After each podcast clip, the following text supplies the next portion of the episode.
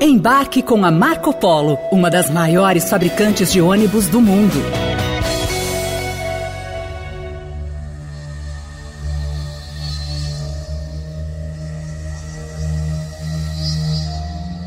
Parece até história de filme, mas não é. Desde a última sexta-feira, três OVNIs, objetos voadores não identificados, sobrevoaram os céus da América do Norte. O porta-voz do Conselho de Segurança Nacional dos Estados Unidos, John Kirby, confirmou que um caça derrubou nesta sexta-feira um objeto não identificado sobre o Alasca após uma ordem do presidente Joe Biden. Estamos chamando isso de objeto porque essa é a melhor descrição. Nós o temos agora. Os objetos foram vistos nos estados americanos do Alasca e do Michigan e também no Canadá. Depois de constatar que os objetos não eram tripulados, caças americanos os derrubaram com mísseis. O Pentágono e as agências de inteligência dos Estados Unidos ainda estão tentando entender o que eram esses objetos voadores e a quem pertenciam. Uh, and we don't uh, understand the full purpose. We don't have any não entendemos o propósito completo. Não temos nenhuma informação que confirme um propósito declarado para este objeto. Esperamos ser capazes de recuperar os destroços, uma vez que caíram não apenas dentro do nosso espaço territorial, mas no que acreditamos ser água congelada.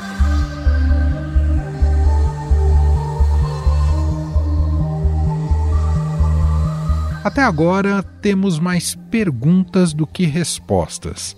Mas a principal teoria sobre a origem dos objetos tem a ver com a disputa geopolítica. No início de fevereiro, há poucas semanas, um balão chinês foi encontrado e abatido também sobrevoando os Estados Unidos. A China negou nesta sexta-feira a intenção de espionar os Estados Unidos, depois de o Pentágono anunciar que identificou um balão espião chinês sobrevoando o território americano. Autoridades informaram que o artefato entrou no espaço aéreo dos Estados Unidos há vários dias, mas decidiram não abatê-lo para não colocar pessoas em risco.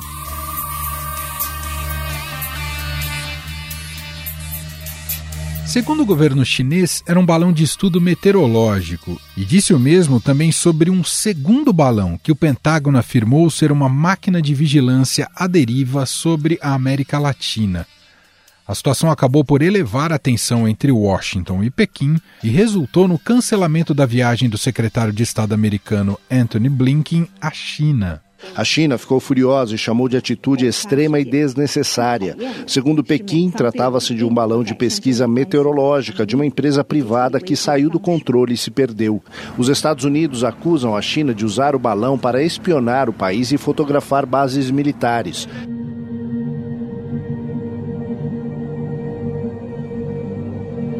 Desde então, as forças militares dos Estados Unidos e do Canadá têm estado hipervigilantes em sinalizar alguns objetos que poderiam ter sido autorizados a passar. O Comando de Defesa Aeroespacial da América do Norte ajustou o sistema de radar para que fique mais sensível. E como já diz o ditado, quem procura, acha. Como resultado, o número de objetos detectados aumentou.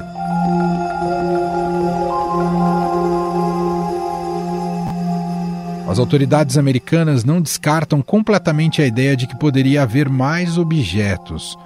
Uma das teorias é de que os OVNIs podem ter vindo da China ou de outra potência estrangeira e podem ter como objetivo testar as habilidades de detecção depois do primeiro balão espião. O objeto visto se aproximando do lago Huron no domingo estava voando a 20 mil pés e apresentava uma ameaça potencial à aviação civil. Então, o presidente Joe Biden ordenou que fosse abatido. Segundo as autoridades americanas, ele tinha uma estrutura octogonal com cordas penduradas e não tinha nenhuma carga perceptível. Depois de toda a repercussão, o governo da China informou ter registrado balões americanos sobrevoando sem permissão o território chinês no ano passado. O governo norte-americano nega. A China afirmou nesta segunda-feira que balões dos Estados Unidos entraram no espaço aéreo do país mais de 10 vezes desde janeiro de 2022, em um momento de grande tensão entre Pequim e Washington.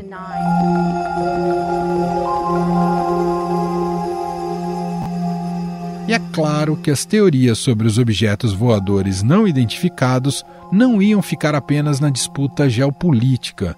O comandante do Comando Norte da Força Aérea chegou a ser questionado sobre a possibilidade dos objetos terem origem extraterrestre.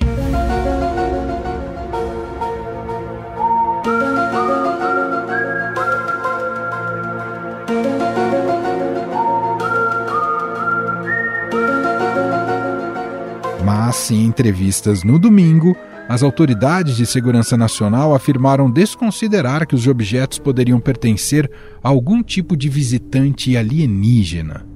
Para as autoridades americanas, os dispositivos encontrados foram fabricados e enviados aqui mesmo na Terra.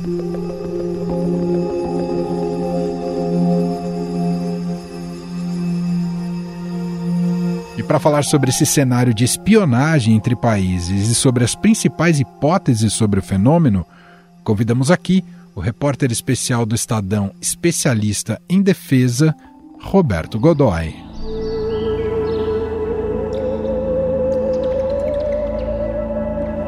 Oi, Godoy, tudo bem? Seja bem-vindo. Tudo bem, Manuel. Godoy, tudo começou com aquele primeiro balão chinês, né, que foi abatido e gerou uma crise diplomática entre Estados Unidos e o país asiático.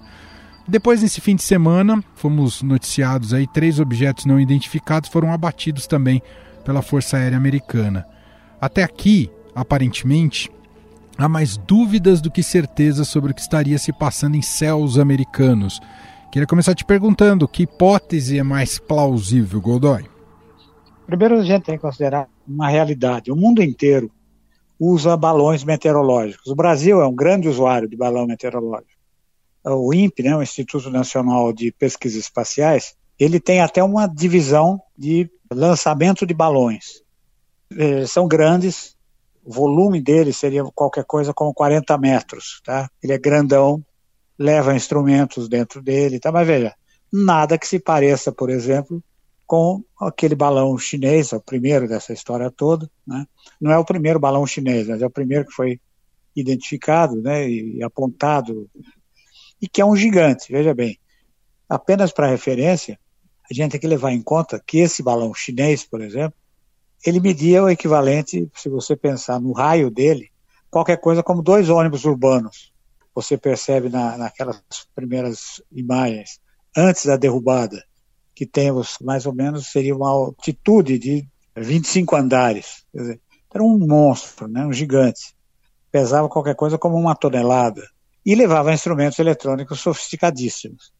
Os chineses podem dizer o que quiserem, mas não há nenhuma nada da meteorologia que obriga a ter dentro do balão, por exemplo, ou de qualquer outro tipo de recurso, instrumentos fotográficos, fotogrametria, coisas assim que esse balão, o que já foi encontrado, diagnosticado dentro dele, indica de uma maneira muito clara que ele estava ali coletando informações de inteligência. Podia ter até alguma coisa para disfarçar ali de, recursos de captação de dados meteorológicos, esse negócio todo, mas até pelo fato de ser tão sofisticado, tão avançado, fica claro que ele não era para isso. Os balões de coleta de dados climáticos são muito mais simples do que isso, né? Então, sem dúvida alguma, esses balões chineses são fundamentalmente balões de aquilo que a gente chama de inteligência estratégica. Está coletando dados, dados importantes. Veja, o tal vento inesperado levou ele para sobrevoar exatamente a área em Montana, onde os Estados Unidos estocam mísseis intercontinentais nucleares. Né? O vento não levou para nenhum outro lugar, não levou para a Califórnia, não levou para as montanhas rochosas, não levou para lugar, não levou para exatamente para Montana naquele lugar. Então você percebe que é bastante difícil para o governo chinês sustentar essa argumentação, que ele vai sustentar para sempre, e que é um científico, meteorológico, perdeu o controle e assim sucessivamente, né? Mas nesse caso desse primeiro balão, Godoy, há uma clara violação ou fica difícil caracterizar dessa maneira? Não, fica difícil caracterizar. Pela regra internacional, o que o governo chinês deveria ter feito é o seguinte: ele voa em águas internacionais, está sobrevoando a China, existem convênios, países vizinhos. Por exemplo, o Brasil tem convênio com alguns dos seus vizinhos, né? Para onde eventualmente um balão brasileiro pode ser levado. de onde algum balão, por exemplo, colombiano, de coleta de dados meteorológicos, climáticos, pode também vir. Então, existe uma troca de informações. O que o governo chinês deveria fazer nesse caso era comunicar ao governo americano, primeiro, que havia lançado o balão no dia tal e que esse balão sofreu uma interferência inesperada e que estava sobrevoando o território americano. Aí ele teria que explicar do que se tratava, o que, é que tem nesse balão, para que, que ele serve, essa coisa toda. Uma coisa muito difícil, porque basta olhar para aquele gigante para você perceber que ele não veio ao mundo a passeio. ele é tão grande que ele poderia ter, ter tripulação. Claro que não chega a esse ponto, mas é isso mesmo que ele estava fazendo. Está coletando dados de inteligência. Não é a primeira vez que isso acontece, né, Manuel? Já é, não é, não é mesmo. E isso acontece com alguma frequência. E Godoy, sobre os demais eventos noticiados nesse fim de semana, que a Força Aérea Americana monitorou e depois os caças foram lá neutralizar. O que se já sabe até aqui reforça a mesma mesmo problema com a China ou ainda está tudo muito nebuloso? Ainda está muito nebuloso, porque veja, não são apenas as agências governamentais que lançam balões meteorológicos, por exemplo.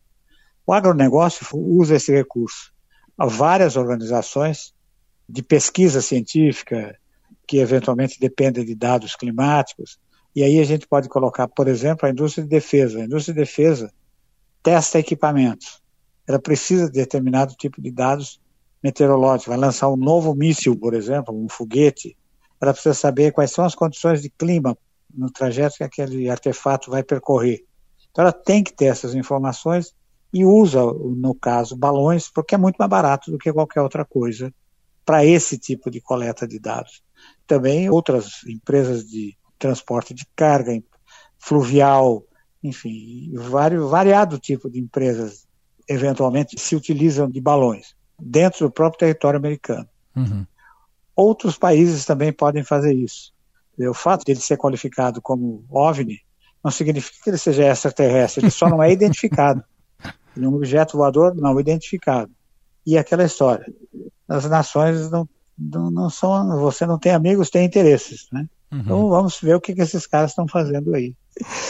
O, o, Agora, veja ah, só, diga, diga, diga. tem uma coisa curiosa, é, Emanuel. O Brasil usa é, balões militares há 159 anos. Nossa. Desde a Guerra do Paraguai, você acredita nisso? Hum. Quando houve a Guerra do Paraguai, o Brasil estava muito desequipado. Teve que se equipar muito rapidamente. E aí comprou nos Estados Unidos e na Inglaterra balões de observação. Naquele momento, isso é na Guerra Civil Americana, outros conflitos da Europa, eh, já era utilizado para esse mesmo recurso. Né? Então, aquela história, você não podia bater, derrubar com um tiro? Sim, em tese. Primeiro porque é muito difícil você acertar nessa, numa distância tão grande, com armas daquela época. Então não tinha arma antiaérea, você tinha que fazer disparar com um fuzil, que não era preciso. Então, vamos imaginar, bom, acertou, fazer um furo, ou mais de um furo. Eu, o que, máximo que podia acontecer era o balão descer devagarzinho, como acontecia depois, numa situação normal em que o sujeito o tripulante abria uma válvula, quando ele, depois de cumprir a missão, ele ia abrindo uma válvula, o balão ia baixando até chegar no solo mas a gente já usou isso. E usou, então você tem 159 anos dessa tecnologia. Com balão. Né? Entendi. O Godoy, qual que é o protocolo das defesas normalmente em relação a um OVNI ou um balão? A um OVNI, normalmente, há pouco tempo saiu até um relatório americano com 140 avistamentos que eles consideram que era alguma coisa séria. Ou seja, não era uma, um fenômeno climático, não era uma, uma coisa assim. Autoridades analisam mais de 120 casos de avistamentos de objetos misteriosos, embora não mencionem nenhuma evidência de que sejam veículos extraterrestres. No entanto, a inteligência dos Estados Unidos continua incapaz de explicar certos movimentos dos objetos, incluindo sua capacidade de acelerar, mudar repentinamente de direção ou submergir. Então, consideram como sério foi, esses 140 eram avistamentos feitos por aviões da Força Aérea Americana que teriam sido acionados para interceptar alguma coisa. e não conseguiram, ou quando muito, conseguiram fotografar luzes que estavam se movimentando, ou seja, não tinha aquela coisa de você chegar perto e estabelecer. Uhum. Não, nada tão empolgante, nem tão complicado assim. Mas alguma coisa foi vista ali. O protocolo é rigorosamente esse, quer dizer, detectado, existem regras de ocupação do espaço aéreo. A mínima, a mais básica delas, é mais ou menos a que você tem que seguir quando você sai com o seu carro de casa. O carro tem que estar com a documentação em ordem, ele tem que ter uma matrícula, você tem que estar habilitado, eventualmente abordado por uma fiscalização, você tem que parar e, e atender a fiscalização policial que seja, ou coisa desse tipo. Nos OVNIs, que não conseguem ser alcançados, você tem essa coisa da fotografia de longo alcance e tal, da imagem de longo alcance, um vídeo, essa coisa toda e ponto. No que, o que a no, grande novidade nesse caso dos balões é que eles são, foram identificados, vistos e abatidos. E não param de ser abatidos, virou uma colheita, né? Quer dizer, pode ser que o que ocorreu no fim de semana é muito mais fruto de uma paranoia por causa do primeiro balão, Godoy. Ah, sim. Foi até uma coisa, foi ao ponto. A gente teve aí no fim de semana o, a final do campeonato americano de futebol americano. Uhum. E tem um voo característico do jogo que é o voo do balão dirigível da Goodyear, que sobrevoa o estádio e projeta das laterais imagens bacanas, e mensagens, e faz um, espetáculo de cores ali também e tal, esse negócio todo. Um, jornal de New York Times publicou uma charge em que aparecia o balão da Goodyear e debaixo dele a mensagem que ele projetava era a seguinte: por favor, este não é um balão chinês. né?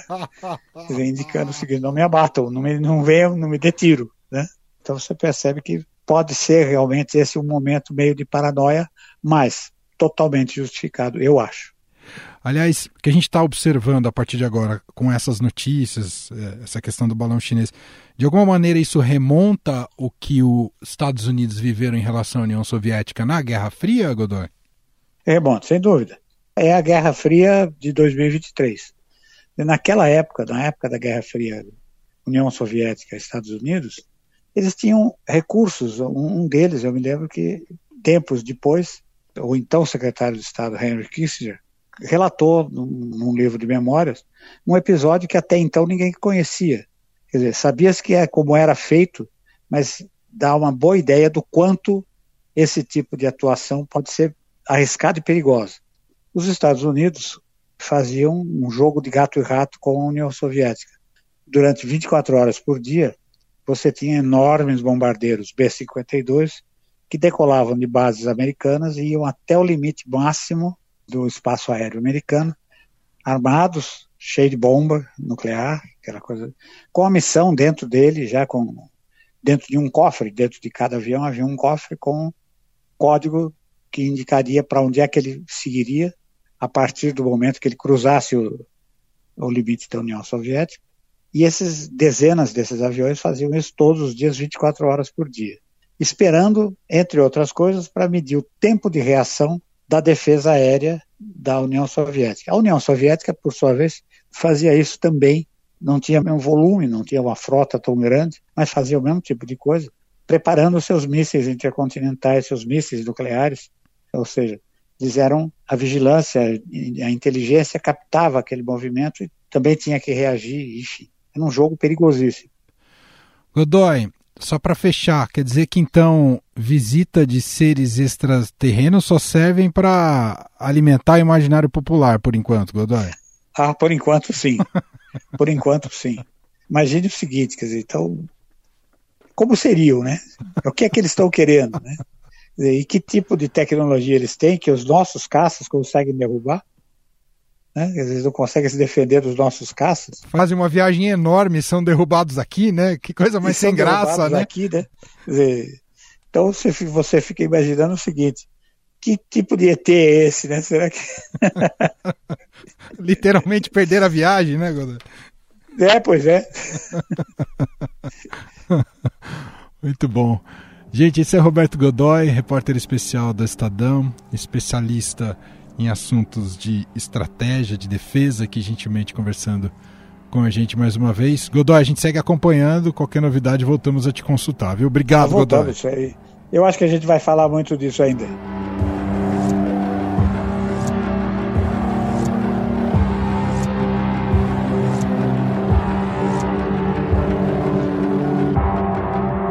Estadão Notícias.